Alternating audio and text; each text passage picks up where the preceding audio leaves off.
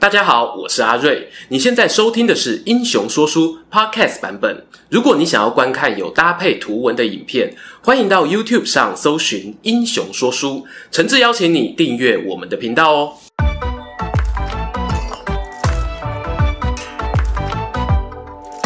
滚滚长江东逝水，《三国演义》重开机。英雄说书的观众朋友，你们好，我是说书人阿瑞。上一回啊，我们说到。吕布遭到曹操、刘备两强围攻，他在徐州的据点呐、啊，一个一个不保，只能带着部将和妻小退守仅存的下邳城。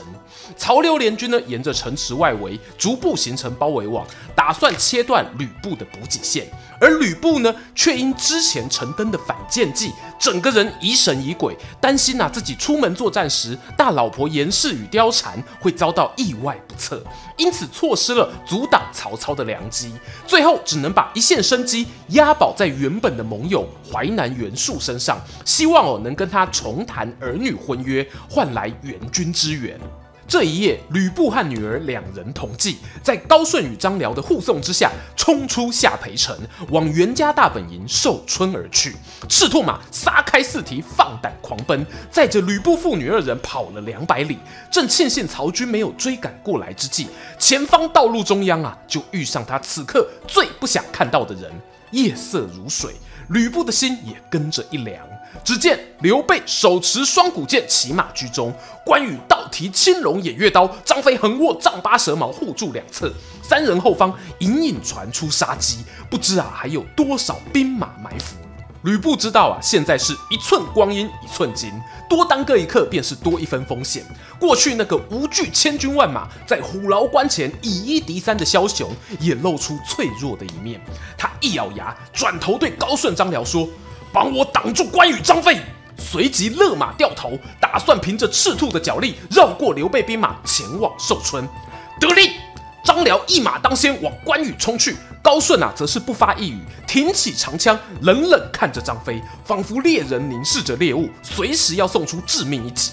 但吕布呢，已经无暇顾及到后方状况，他猛催坐骑往斜里冲出，听见耳畔传来此起彼落的惊呼：“吕布要逃了，快追，快追啊！”关张二人各自被纠缠的难以脱身，只剩刘备指挥士兵从左右包抄拦截。隆隆的战鼓声中，吕布感觉心跳也越来越快，和他身躯紧紧相连的女儿，不知啊是否感受到父亲灼热的情绪，忍不住问了声。阿爹啊，我们逃得掉吗？当的一声大响，吕布奋力舞动画戟，拨开前方袭来的长刀，甚至啊没有机会回答女儿的问题。刘备这次埋伏的人手足足有五千人，几乎啊是整个营寨的兵力倾巢而出，把通往寿春的可能路径上都铺满了伏兵。赤兔马脚力再快啊，只要被十几二十个士兵一耽搁，后头的支援立刻包上前来，几乎我没有直线冲刺甩脱敌人的机会。吕布呢，纵然天生神力，一方面呢、是猛虎难敌猴群，另一方面呢，他顾忌绑在身上的女儿，生怕伤到孩子，不敢冒险。突围，此消彼长之下，他竟然一步步的被逼退，回到高顺、张辽二将附近。正当心中焦急之际，砰砰两声炮响，人群外围又出现两队军马，看那旗帜，却是徐晃、许褚奉曹操之命赶来支援了。啊，这是天意不给我活路啊！吕布无奈的长叹。战了大半夜的他，此刻已是身心俱疲，一个没留神，竟被一名敌将摸到身后，抡起马刀就要砍下。锵一响，高顺的长枪替吕布父女挡开这致命一击，回头大喝：“将军切莫灰心，这寿春去不成了，我们下邳还有人呐、让我和文远替你断后。”吕布看到这一位从离开长安以来就一路跟随自己四处漂泊的部将都没有放弃奋战，精神为之一振，把手中方天画戟握得更紧，把背后防守通通交给高顺与张辽，全力往前冲刺。他们三人形成一组箭头，经历浴血苦战，终于切穿了敌方铁桶般的包围网，成功杀回下邳城。军师陈宫见到吕布回城，正打算上前关心，随即看到他身上还背着女儿，话到嘴边却不知怎么出口，心里明白啊，那可能照亮吕布军的最后一丝光芒也暗淡了下来。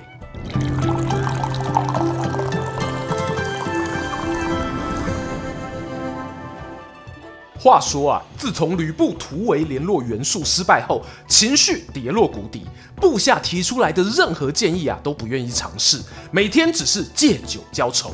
不过夏培毕竟是徐州重镇，尽管遭到曹刘联军包围，城内的粮食呢，至少还可以撑个一年半载。时间休息了过去两个月，这天在曹操大营中正召开军事会议，讨论了如何突破这座大城的防守。突然收到探子来报，昨晚呢有一小队兵马趁夜摸入城中，经过打听得知啊，那是北方河内太守张扬的手下。而吕布过去呢，效力于第一个干爹丁原时，正是在河内驻兵。他和当地的武将们哦，原本就有些交情。都说啊，北方男儿不知道义义是什么，只知道义气啊。张扬听到吕布在徐州被围攻的消息，居然想要长途跋涉出兵支援呢。But 遗憾的是啊。张扬军队中也有些亲曹派的部署，这批远征军走到半路就闹内讧。指挥官张扬呢，先是遭到部下杀害，砍下首级想要献给曹操。随后呢，那一名叛徒又被张扬的心腹逮住，跟着一起魂归西天。中间这样一乱啊，最后抵达徐州的军队其实只剩七七八八。曹操听完这消息啊，内心想法非常复杂。他知道这个下邳城已是囊中之物，如果没有时间压力，早晚都会打下来。但是啊，关键就在这四个字：时间压力。哎，吕布现在人生只剩下这座城，他曹操不一样哦，身后还有许都，朝廷中汉献帝跟文武百官都等着看看曹丞相表现有没有落差。更何况还有河北袁绍、荆州的张绣、刘表虎视眈眈。这一趟远征徐州打了好几个月，曹操想起有当初在濮阳跟吕布恶战，最后没有成功，也是双方约定停战。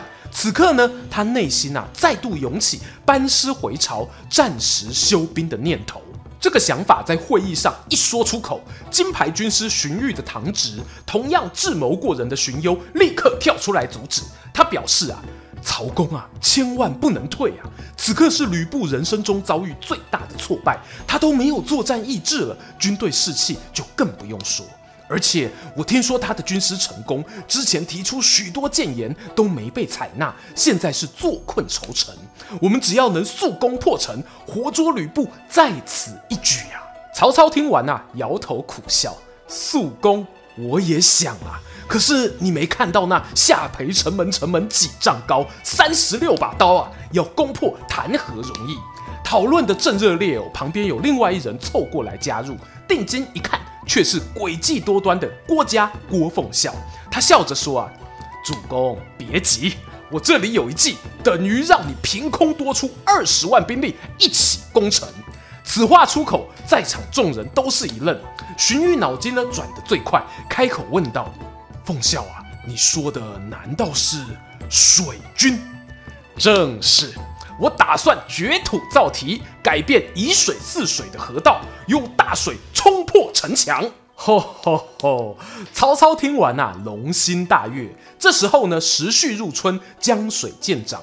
一四二水呢，原本是下邳城天然的护城河，但如今城外遭到团团包围，河道啊反而失去了屏障优势，变成攻城方运用的资源。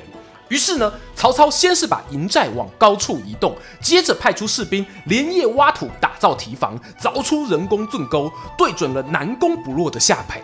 眼看呐、水位一天比一天高。这天夜里呢，曹操一声令下，众人齐心合力把那土堤放倒，哗啦啦啦啦，狂暴的水声有如地动山摇。下邳的守军不明就里，还以为哦是敌军发动总攻击，纷纷爬到城墙上张望。这不看不知道，一看吓一跳。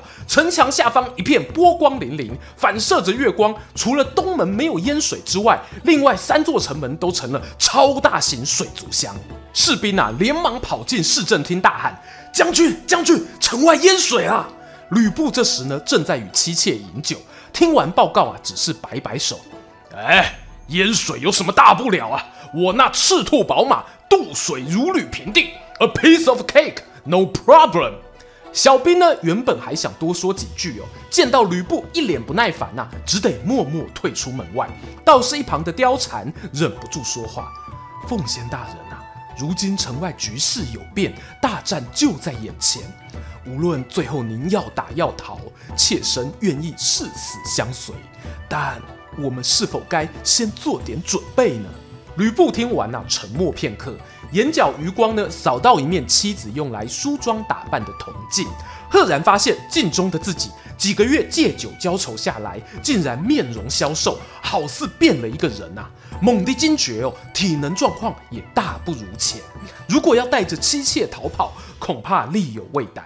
他立刻啊，把刚才的小兵叫进来，传令下去啊！从今天开始，全军实施禁酒令，我以身作则，如有违反规定者，斩立决。话说啊，这命令才刚刚发布，吕布手下的八健将之一侯成却正召开小型庆功宴。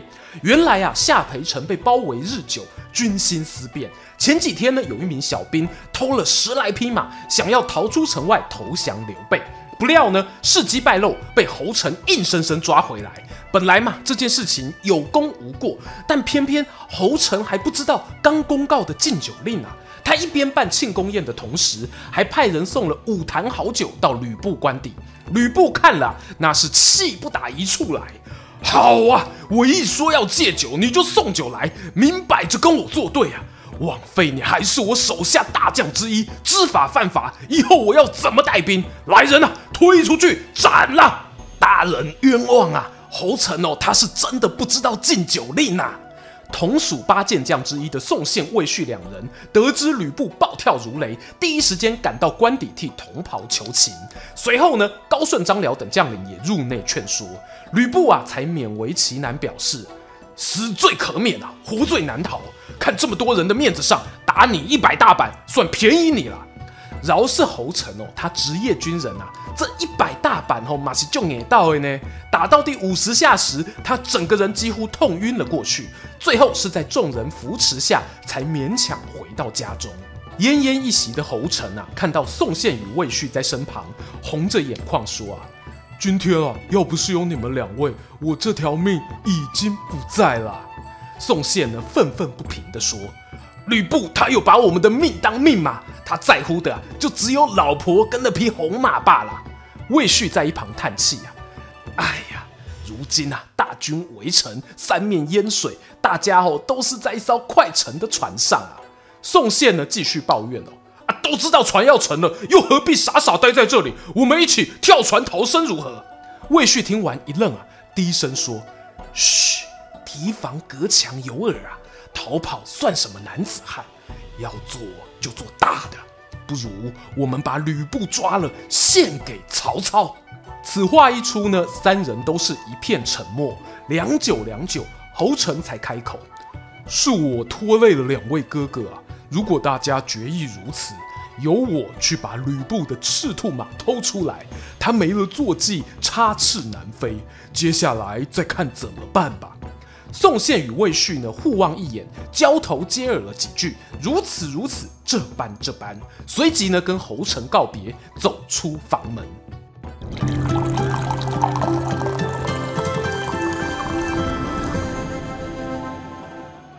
当天夜里，侯成强忍着疼痛，偷偷摸摸来到马厩旁，对负责照料马匹的士兵说：“啊，吕布呢交代早晚都要带赤兔马出去放风。”士兵看到是他哦，也没多加阻拦。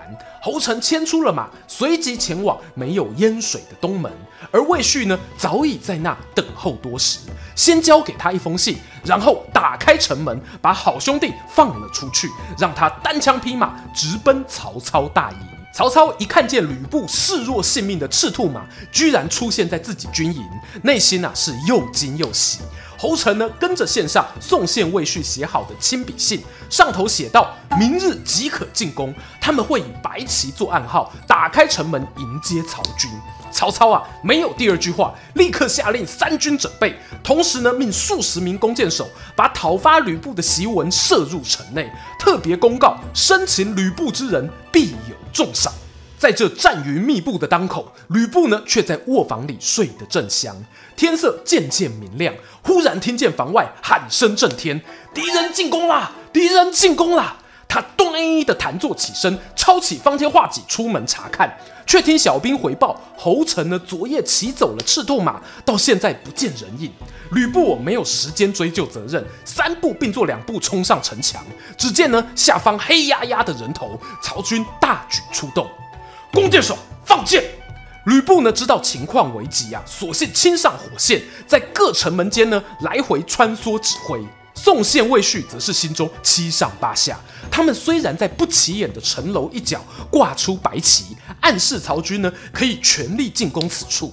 然而吕布这时啊，肾上腺素爆发，一个抵五个用啊，沾之在前，呼延在后。宋魏二人呢，完全找不到时机，偷偷开门献城。这波攻城战从早晨打到中午，两边都是精疲力竭，暂时鸣金收兵。吕布担心战局有变，盔甲也没脱，拉了张椅子就坐在城墙旁的门楼小憩。宋宪看到这一幕啊，那是暗暗窃喜，知道是天赐良机，机会错过不再来啊。他先支开了吕布左右的护卫亲兵，接着无声无息地把方天画戟拿走，随后招手叫来魏续，两人合力啊拿最粗的麻绳，把熟睡中的吕布五花大绑。这个捆绑 play 刚完成，吕布双眼一睁，突然惊醒过来：“你们这是干什么？来人啊，把这两个混账东西拿下！”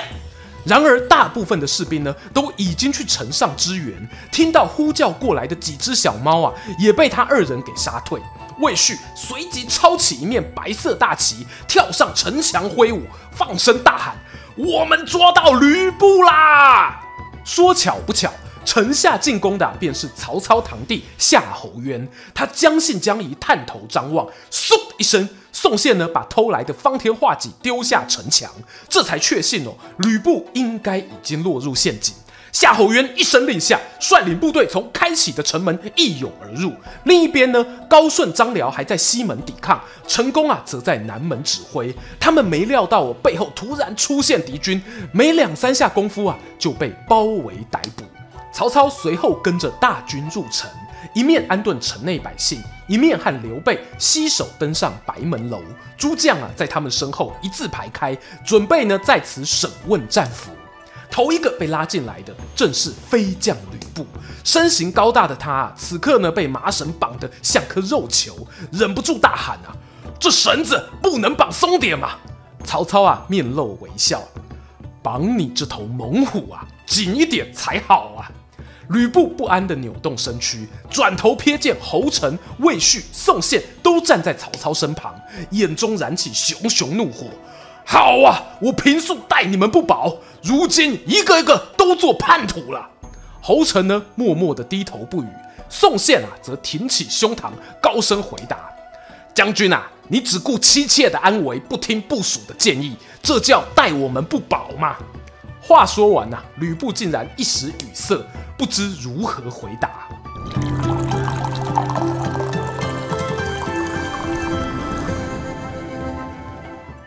场面正尴尬的同时，楼梯转角传来一阵吵闹，却是县阵营的统领高顺被簇拥上楼。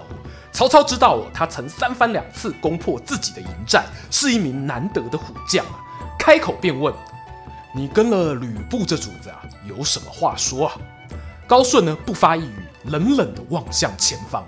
曹操心知啊，此人性格刚硬似铁，无法说服，叹了口气啊，命人将他带去营外斩首。随后又是一人上楼，那是曹操的老朋友陈宫。曹操想起自己当初逃离洛阳，是受他的帮助才能躲过官兵追杀，心中哦五味杂陈，开口道：“公台。”别来无恙。陈宫哼了一声：“我过得不算好，但也比死在你剑下的吕阿贝一家幸运多了。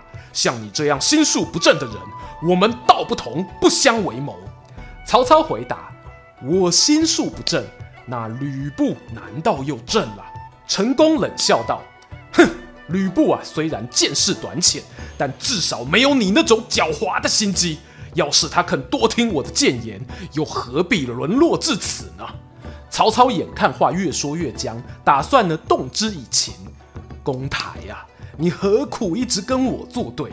我知道啊，你还有老母妻子要抚养，不如我安排你和他们一起到许都居住吧。陈宫啊大喝一声：“少在那边假惺惺啊！我既是败军之将，但求一死而已。